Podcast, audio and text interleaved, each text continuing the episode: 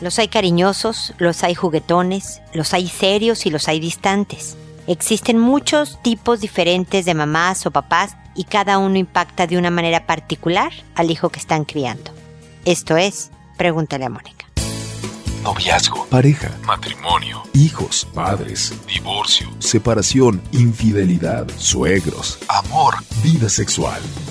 Toda relación puede tener problemas, pero todo problema tiene solución. Pregúntale a Mónica. Porque tu familia es lo más importante.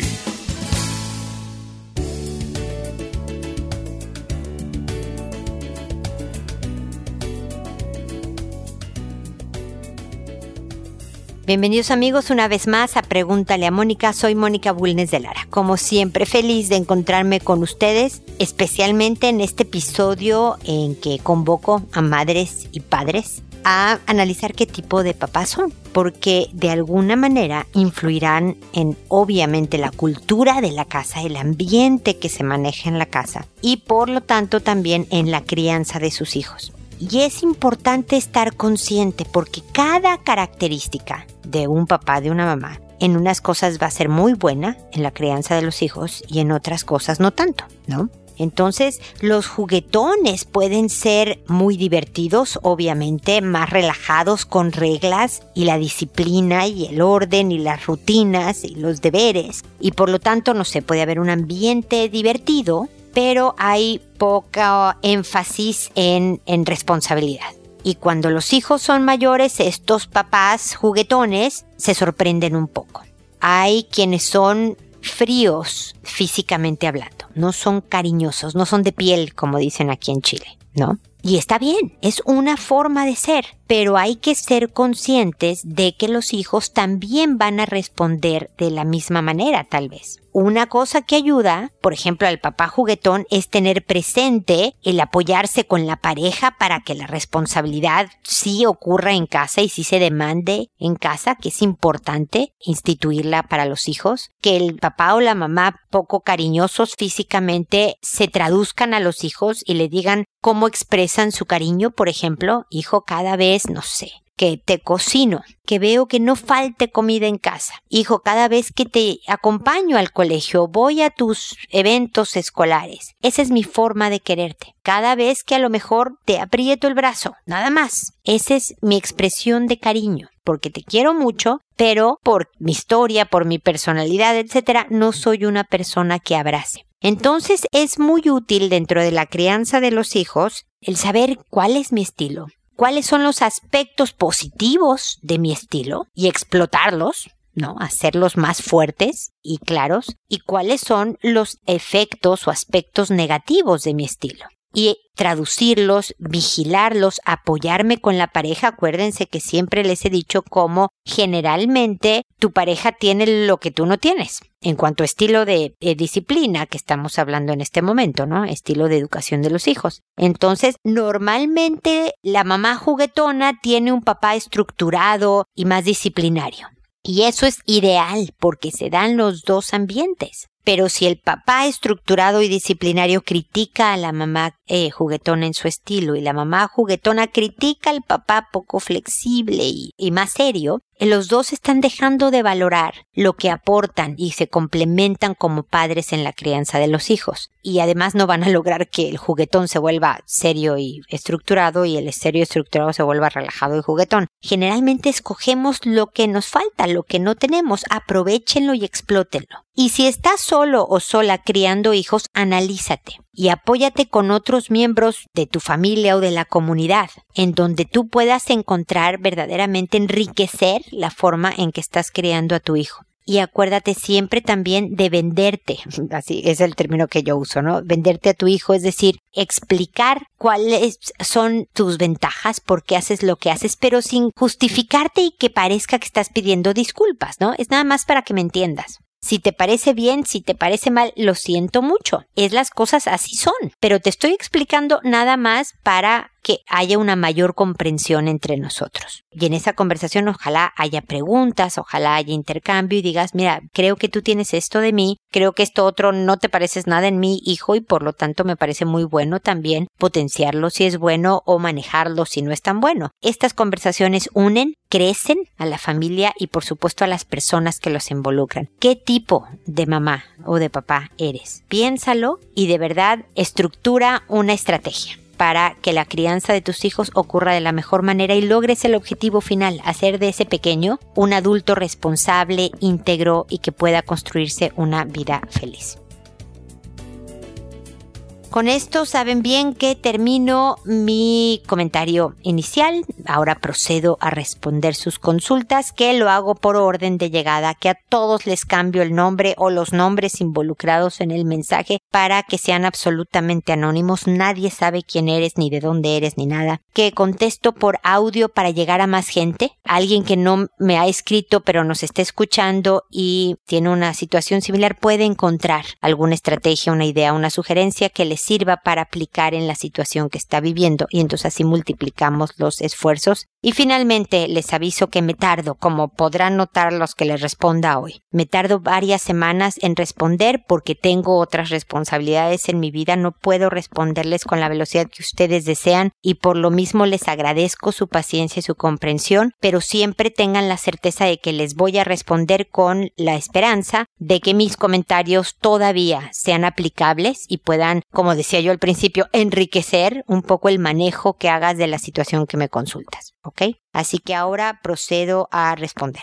El día de hoy empezamos con Genoveva que me dice, apreciable Mónica, primeramente me permito desearte lo mejor de lo mejor hoy y siempre. Asimismo, quisiera pedir tu consejo sobre los recientes acontecimientos que me tienen en verdad muy angustiada. No sé por dónde empezar, pero intento ordenar de la siguiente manera. El año pasado tuve la oportunidad de hacer unas modificaciones a nuestra casa. Sin embargo, esas modificaciones me orillaron a adquirir una deuda considerable, misma que al paso del tiempo me llevó a una demanda legal motivo por el cual tuve que pedir apoyo a mi familia política y mi madre. Mi madre me dijo, te ayudo, pero vende tu vehículo, cosa que no puedo hacer porque está a disposición del abogado que me tiene demandada. Este hecho puso a mi marido molesto ya que consideramos que mi mamá sabe que solo tenemos un vehículo y además quería que lo vendiera sin consultarlo a él, cosa que no se puede hacer debido a la situación legal que antes comenté. Derivado de esta situación, la relación entre mi madre, mi marido y yo se puso muy tensa, aunado a más detalles acontecidos ya que mi mamá no acepta bien a mi marido mi madre siempre a la defensiva y tratando de que yo haga lo que ella quiere que haga, lo que llevó a otra situación que involucra a mis hijas, ya que en una ocasión no dejé a mi hija mayor salir con ella porque estaba castigada debido a un mal comportamiento escolar y en casa, lo que molestó a mi madre diciéndome que iba a quitarme la custodia de mi hija mayor, mi esposo no es su papá biológico, que ella era su abuela legítima y que estaba en todo su derecho para verla. Le dije que podía verla en mi casa mientras el castigo se levantaba, y dijo que no rotundamente, que a esa casa jamás Total que el asunto es que mi marido está muy molesto, incómodo, y aunque hace unos días mi madre me llamó para ofrecer disculpas, mi marido no quiere ver a mi mamá. Dice que si quiere ver a las niñas que solamente podrá con la mayor, ya que ella fue ella misma quien declaró que solo de ella es la abuela legítima, además de cuestionar la paternidad de la pequeña. Y en esta pasada Navidad mi marido no quiso que la pequeña conviviera con mi hermana y mi mamá. Esta situación me puede muchísimo, me da mucha tristeza ya que mi hermana y mi mamá son mi única familia, pero también me pongo en el lugar de mi marido y creo que se siente ofendido. Ayer hablé con él para que intentara separar esta situación de las niñas, pero no está dispuesto. ¿Qué me sugieres, Mónica? La verdad me encuentro muy triste. Saludos y gracias por el tiempo dedicado. Bendiciones. Gracias a ti, Genoveva, por tus saludos y buenos deseos. La verdad es que me da mucho gusto que puedes ver y apoyar la posición de tu marido porque pasa en muchas ocasiones que cuando están estas diferencias entre la familia, la mujer o el hombre prefiere a su familia de origen, dañando a veces irremediablemente la relación de pareja. Y la verdad es que tú lo sabes, Genoveva, esta es tu familia ahora. Tu primera familia es tu marido y tus hijas y ellas hay que defender. Y creo que tu mamá de alguna manera, y tal vez ya que se disculpó, vio que estabas firme, porque tiene que ver tu firmeza tu cariñosa firmeza que siempre hablo, Genoveva, que con respeto y cariño le digas, mamá querida, te quiero muchísimo, quiero que siempre estemos unidas, pero las cosas son así. Estas son las reglas del juego. Ojalá puedas venir y convivir con estas reglas del juego si no, no juegas, mamá. También espero que el tiempo ayude a suavizar la situación con tu marido. Creo que si ve que lo apoyas, que le das la razón, porque francamente cualquier suegra que pida que hagas algo sin contarle a tu marido, a tu pareja, sea hombre o sea mujer el caso, ¿no? Cualquier suegra que amenace con quitarte, que no puede, por cierto, la custodia de tu hija, porque la quiere ver de la forma que ella quiere y demás. Cualquier suegra que quiera dañar la relación de pareja solo porque no me simpatiza tu marido, hijita, no es una buena suegra no ha sido una buena suegra y por lo tanto no se puede apoyar en ese sentido, no puede poner en duda la paternidad de un hijo, poniendo en riesgo que tú te quedes con dos hijas sin papá en casa, dañando a sus nietas, dañándote a ti. Me explico, Genoveva, es de enorme peso el daño que está haciendo tu mamá. Si quieres ponerla a oír este mensaje, encantada de que me oiga. Y entiéndame, señora, ¿puedo entender? que a lo mejor una nuera o un yerno no nos guste. Pero si mi hijo o hija ya eligió esta pareja, no me queda de otra más que tratar de que mi hija o mi hijo, según sea el caso, sea feliz y ver cómo apoyo yo a toda esta situación familiar para que salgan adelante. Ese es mi nuevo trabajo como suegra. No aclararle a mi hija lo mal que me cae el marido y ver cómo me meto para que esto estorbe. Entonces, Obviamente el mayor gesto de generosidad de tu mamá sería que ella hablara con tu marido y se disculpara, pero no sé si estamos en este nivel. Sino verdaderamente el que tú te, acerques a tu marido, lo apoyes, lo quieras mucho, dejes que el tiempo pase y demás, puede ayudar a que él ceda con su propia hija. Porque le guste o no, también pone a tu marido escucharme aquí, Genoveva, si quieres, también es abuela de la hija chiquita por más que la señora en un momento de, ardor, de enojo, de berrinche, diga lo que diga, también es su nieta. Y estas nietas necesitan de su abuela. Eso sí, Genoveva, mucho ojo, la primera vez que tú sepas que tu mamá habla mal de tu marido con tus hijas, la mayor o la menor, en ese momento tu mamá debería de perder el derecho de ver a sus nietas sola, sin supervisión, o contigo o con tu marido, pero sola no, porque se vuelve un peligro para el bienestar familiar. Me estoy explicando. Lo que hay que proteger aquí es tu familia primaria, Genoveva, que es tu marido y tus hijas. Entiendo tu dolor de que el querer convivir con tu mamá y tu hermana se ha vuelto difícil, pero no es por ti. No es por el terrible error de haber arreglado la casa y meterse en ese problema económico tan serio. No es eso el problema. El problema aquí es la actitud de tu mamá. Viene mucho antes del problema legal en el que estás metida. Así que creo que cariñosa firmeza puede ayudar a tu mamá como que a que le caiga el 20, como decimos en México, que se dé cuenta de cuál es la situación y el riesgo que se está poniendo ella de perder esta familia,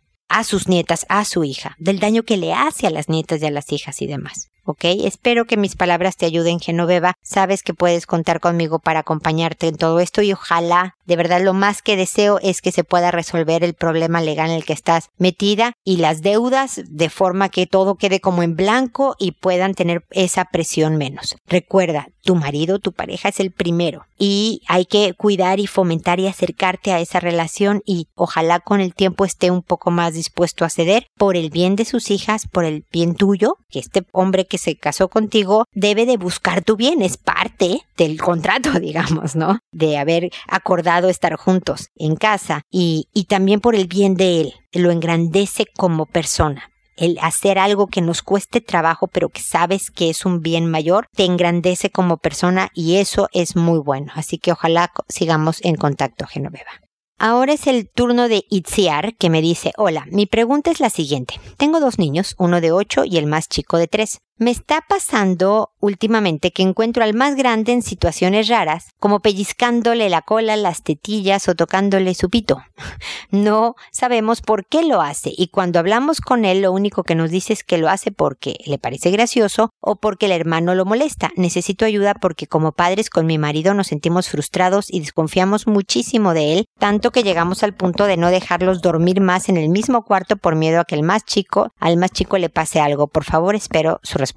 Mira, Itziar, es en parte es normal, muy molesto y poco adecuado de todas maneras, pero normal que a esta edad tu hijo que está a punto de entrar en la pubertad esté entre haciéndose el chistoso, eso se llama agresión pasiva, digamos, ¿no? Eh, está haciendo algo molesto para el hermano como en castigo de todas las molestias que tú haces conmigo y un poco los celos y la competencia entre hermanos, que también es normal y demás. Pero los hijos, Itziar, van a hacer muchas cosas incorrectas en la vida, muchas cosas que no está bien que las hagan. Y deben de saber que los papás hablan en serio cuando les dices que no lo hagas. Y para eso se necesita esta cariñosa firmeza. Y la cariñosa firmeza consiste en, en, muchos aspectos en primero tener una buena relación con los hijos, un ambiente positivo, alegre, con pocos nos, en donde haya risas. Me explico, no todo sea ordena tu pieza, saca la basura, haz la tarea, métete a bañar, sino también momentos nada más de convivencia superficial, digamos, ¿no? De pura diversión. Ya que tienes eso, lo siguiente es hablarles claramente.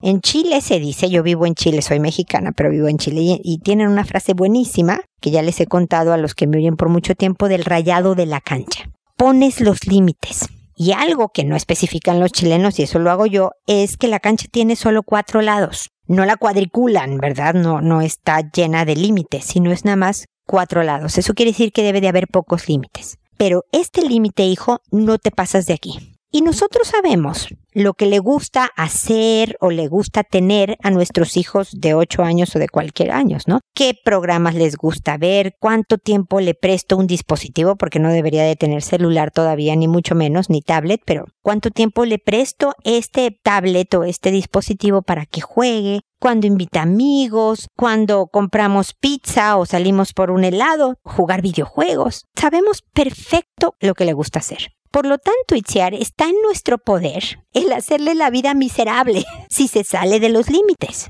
Pero no se trata ni de amenazarlo ni de que viva aterrorizado porque no vaya a ser que me quiten toda la diversión. Se trata de decirle, mira hijito, yo sé que tu hermano te molesta, que es a veces complicado porque son cinco años menos que tú. Pero tenemos que encontrar otra manera de que desahogues las molestias con el hermano porque pellizcándole sus genitales, tocándole sus partes privadas, etc., es inadecuado. Lo puedes lastimar, es una falta de respeto al cuerpo de tu hermano y es una falta de respeto a ti por tu comportamiento, entonces no más. Vuelve a ocurrir, mi amor.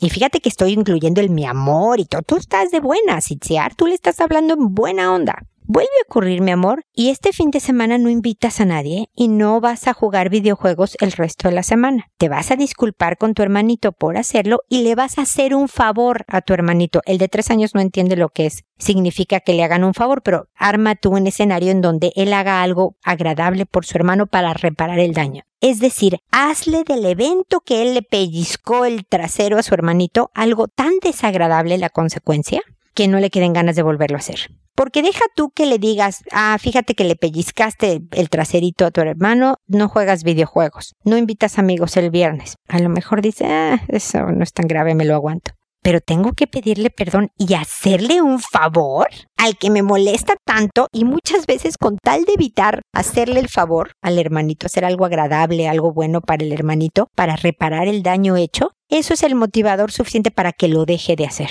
Esto no quiere decir que se está convirtiendo en un depredador y que ataque a su hermanito, para que los papás estén relajados, Itziar. Lo que sí tiene que saber, y esto te va a servir en muchos campos, ¿eh? no solo en lo que hace con el hermano. es más adelante la hora de llegada de fiesta, su comportamiento en el manejo de alcohol, cigarros, drogas. Esta estructura de disciplina, cariñosa, firmeza con límites y consecuencias claras, te va a servir en muchos temas. Por eso me estoy extendiendo en tu respuesta, porque espero que muchos papás estén oyendo esto y aunque no tengan el caso de que el hermanito le esté pellizcando sus genitales al otro hermanito, puedan reflexionar sobre esta forma de disciplinar en cualquier ámbito en que no ayude a poner la mesa o a recoger algo en la casa, el que no esté cumpliendo con responsabilidades de colegio, en el que te hable grosero a ti, en todos espérame.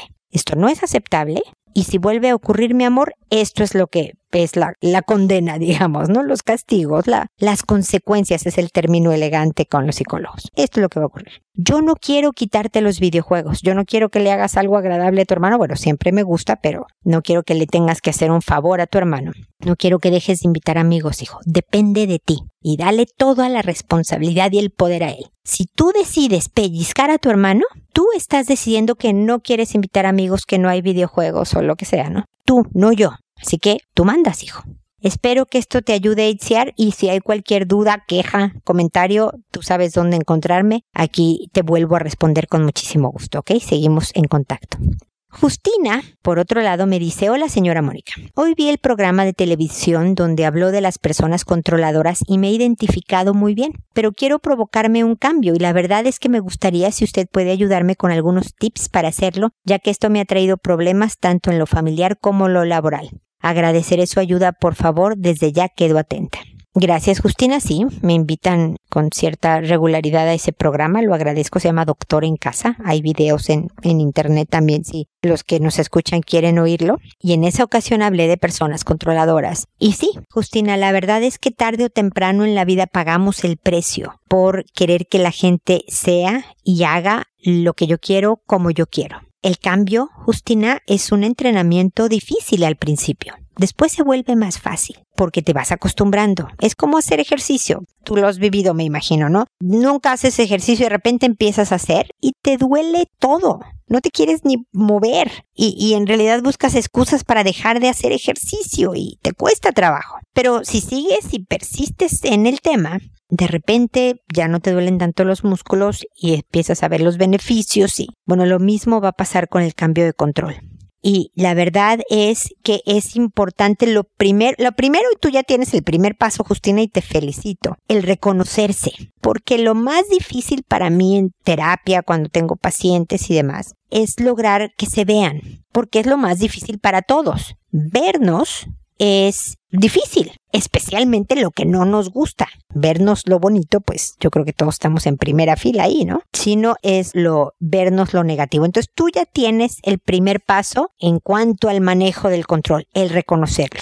El segundo paso es en cuáles son los principales temas en donde te vuelves loca queriendo controlar, Justina. ¿Con qué persona, por ejemplo? Escoge la persona con la que tengas más conflicto, la que te haga más ruido en tu vida, solo una. Hagámoslo en chiquito, con una. Y con esa persona, ¿cuál es el tema con el que discutes más? Y empieza a tratar de soltar, a tratar de conceder, de aceptar cómo es, digamos, la, la forma de ser del otro, de manera que yo pueda convivir más en paz y hacer mi vida más agradable gracias a que las cosas no son tal cual como yo quiero, pero mis relaciones están mejor. Porque la verdad, Justina, es que en la vida lo que nos importa son las relaciones interpersonales. Es tener una amiga, llevarnos bien con la familia, tener una pareja. Las relaciones son lo más importante. Si yo me aferro a, no sé, a que mi casa sea de una manera, creo que en el programa pasado hablaba con un hombre que me decía que discutía todo el tiempo con su pareja. Y yo le daba el ejemplo, que tal vez no sea muy bueno, pero pues es el que se me ocurrió de, por ejemplo, decir, fíjate que mi pareja deja las toallas tiradas en el baño. No me lo dijo él, este era un ejemplo que yo estaba inventando para poder transmitir mi punto. Y es un poco lo que quiero hacer contigo, Justina. Suponte que te aferres a que la otra persona entienda que las toallas tiradas es, son, es sucio, es desordenado, es poco adecuado, y te la pases discutiendo. Tienes razón, Justina una casa se ve más ordenada, se ve más limpia, se ve todo lo que tú quieras con las toallas en su lugar. Pero hay veces que nos aferramos tanto a un tema porque tengo la razón que acabamos con nuestras relaciones con los demás. Hay veces que el decir, bueno, le voy a poner un canasto cerca de donde se seca después de bañarse para que nada más ahí las ponga, a ver si eso funciona. A veces ni eso, Agustina. A veces sí es resignarnos, y escúchame la palabra, resignarnos a decir, las toallas nunca van a estar colgadas, me toca a mí colgarlas si yo las quiero así. ¿No es justo? No, no es adecuado, pues tal vez no, Justina, pero vas a discutir menos con esa persona y eso va a ser el ambiente de donde vives más agradable. Espero estarme explicando lo que quiero transmitir, porque eso es lo importante, Justina. Hay veces que tenemos que conceder, sea justo, sea, siempre y cuando no sea algo irracional, algo que de verdad atente a tu dignidad como persona, que te estén pidiendo algo ilegal, o algo absolutamente indigno, ahí sí niégate rotundamente y discute si es necesario. Pero en la mayoría de los casos nos aferramos a algo porque yo tengo la razón. Y te la estoy dando, eh, Justina, en mi ejemplo de malísimo de las toallas, te estoy dando la razón, la tienes. Pero eso no te garantiza la felicidad. Entonces, enfócate, me estabas pidiendo unos tips, enfócate en una sola persona. Y después, en qué tema puedes empezar a soltar a conceder. Te va a costar trabajo, te va a provocar mucha ansiedad, vas a querer hacer una cara, levantar una ceja. Controla, entrénate, aguanta, para que luego poco a poco puedas saber cómo ir soltando. Sé que lo que te digo es muy básico, Justina, pero es el primer paso. Por favor, no dudes en volver a escribir y que me des ejemplos para poderte yo ayudar con cosas más concretas hacia que poco a poco dejes de tener tantos problemas en el tema familiar o en el tema de trabajo. ¿Ok? Eso es bien, bien importante. Quiero de verdad que tu vida sea mejor, Justina. Así que mantengámonos en contacto para poderte ayudar en todo este proceso. ¿Ok? Espero tu, tu correo. Luego está Cali, que me dice, ya te había consultado anteriormente por temas de mi matrimonio. La situación está así. Llevaba siete años con mi esposo, tres de casados. Cuando empezamos a salir estaba casado, pero se divorció, no por mí. A los tres años de novios yo estaba cansada, teníamos muchas peleas y faltas de respeto. Yo me embaracé, ya se había divorciado y me pidió casarnos. Yo no estaba tan convencida, pero creí que era lo mejor. Aparte aún lo amaba. Aunque nuestra vida sexual era casi nula, las peleas, faltas de respeto y apoyo siguieron. Había buenos momentos, pero pocos. Él minimizaba mis logros y casi no me apoyaba en general. Hace un año aproximadamente se emborrachó y me obligó a tener relaciones. Eso fue horrible para mí, me generó más rechazo y aunque lo perdoné, no me sentía bien. Si tomaba, me sentía nerviosa, aunque aclaro que no lo volvió a hacer. Decidí someterme y dejar de pelear, aceptar todo así, pero eso me generó mucha inseguridad y frustración. Empecé una terapia y a trabajar en mí. En el Inter tomé una mala decisión y empecé a salir con una persona que me hacía sentir valorada, respetada y aceptada por lo que soy. Mi esposo lo descubrió y aunque no enfureció al momento y quiso hablar, me inventó una historia de amor de años con esta persona y no lo saqué de eso. Un día cuando estábamos tratando de regresar, esta persona me mandó un mensaje. Mi esposo enfureció, peleamos por mi celular frente a mi hijo. No era la primera vez que discutíamos frente a mi hijo. Incluso algunas veces él intervino y decía obedece a mamá. Y siento que él ejerció violencia además. Me dejó sin pantalones fuera de la casa y me golpeó con una puerta. Me dijo que me fuera y ese día me fui con mi mamá. Te aclaro que desde antes me había pedido el divorcio, siempre salía con eso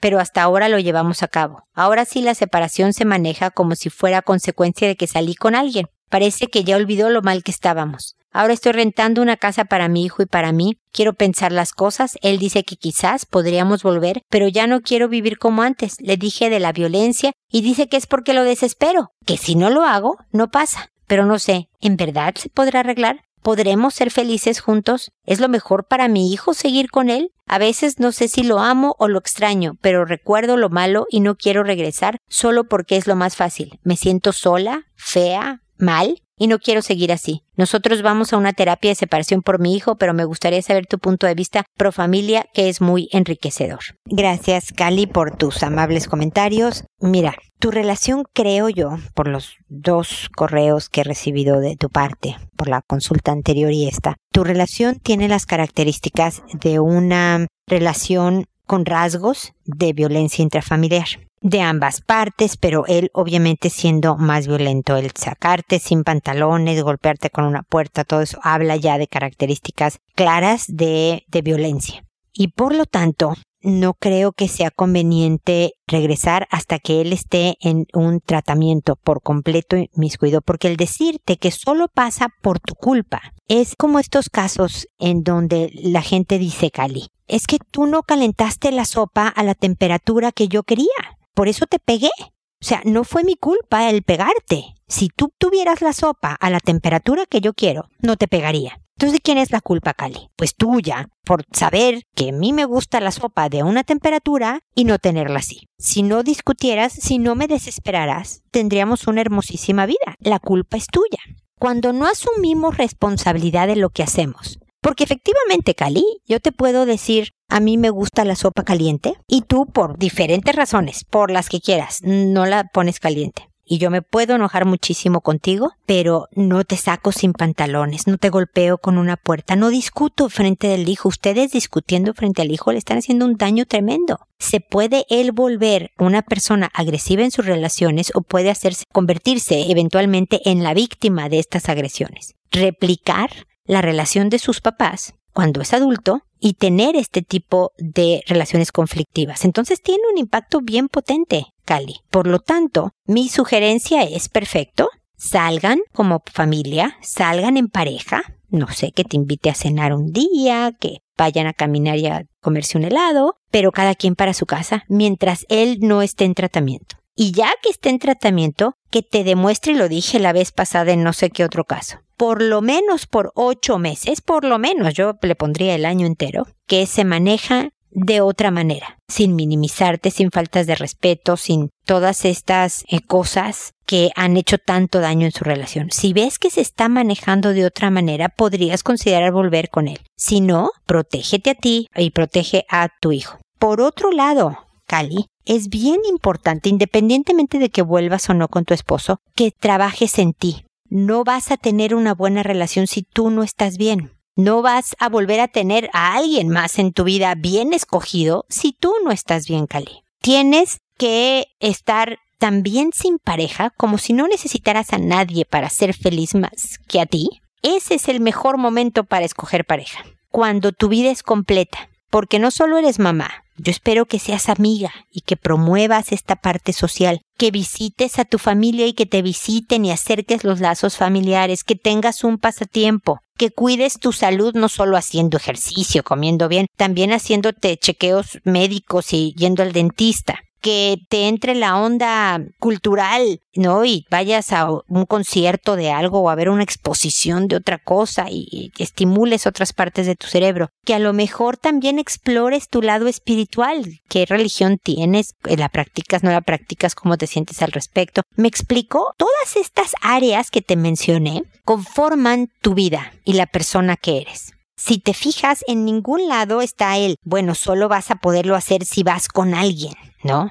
Esta parte cultural. El acercar tus lazos de amistad hace que tu vida social sea rica, pero no quiere decir que te aferres a una amiga y que sin esta amiga no, pues, no soy nadie. Es hacerte tú tan entera, tan fuerte, tan capaz, que parezca que no necesitas a nadie. En el fondo todos necesitamos familia, amigos, pareja también en muchas ocasiones. Pero cuando eres así ya una vida satisfecha y llena de cosas ricas, entonces que se incorpore alguien sano también a tu vida es mucho más fácil. Así que no dejes la tarea, si es por terapia, si es por trabajo personal, lo que tú quieras, pero de trabajar en ti. Lo necesita tu vida, Cali, lo necesita tu hijo, desesperadamente tener esta mamá mucho más entera y desde luego tu relación de pareja. Ustedes la verdad es que empezaron mal, pero podrían arreglarlo siempre y cuando él también asuma una responsabilidad y trabaje en él. Antes de eso, el estar juntos creo yo que pudiera ser un riesgo, así que cuídate y espero que sigamos en contacto. Gracias por volverme a escribir.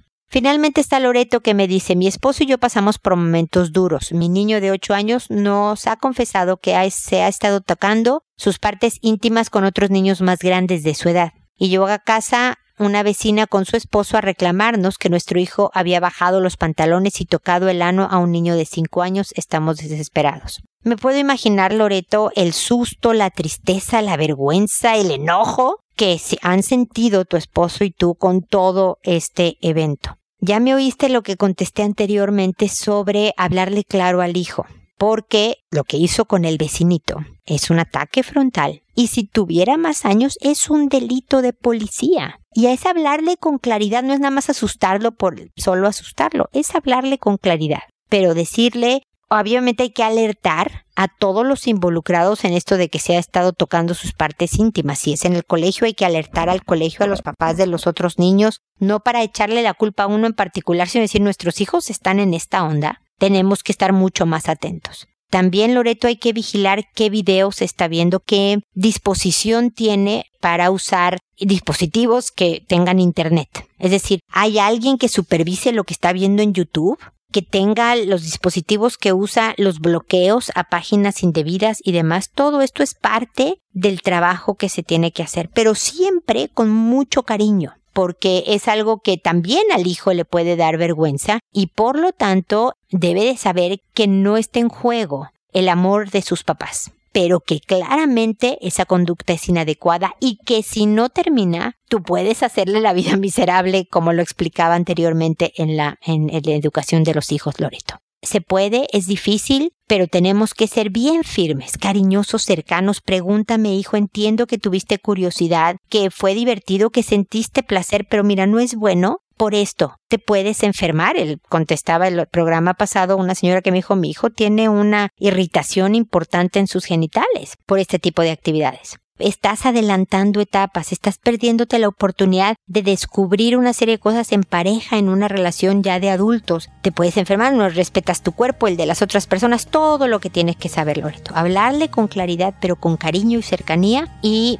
ver todo el tema de la supervisión y el acceso a Internet para ver de dónde se están sexualizando tantos estos niños y alertar al grupo. Ok, Loreto, fuerza, ánimo y espero que sigamos en contacto si necesitas cualquier otro tipo de asesoría sobre este tema. Y espero también amigos que nos volvamos a encontrar en un episodio más de Pregúntale a Mónica y recuerda hacer todo siempre primero con amabilidad. Hasta pronto.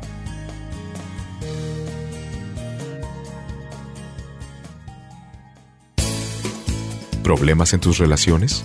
No te preocupes, manda tu caso, juntos encontraremos la solución www.preguntaleamónica.com.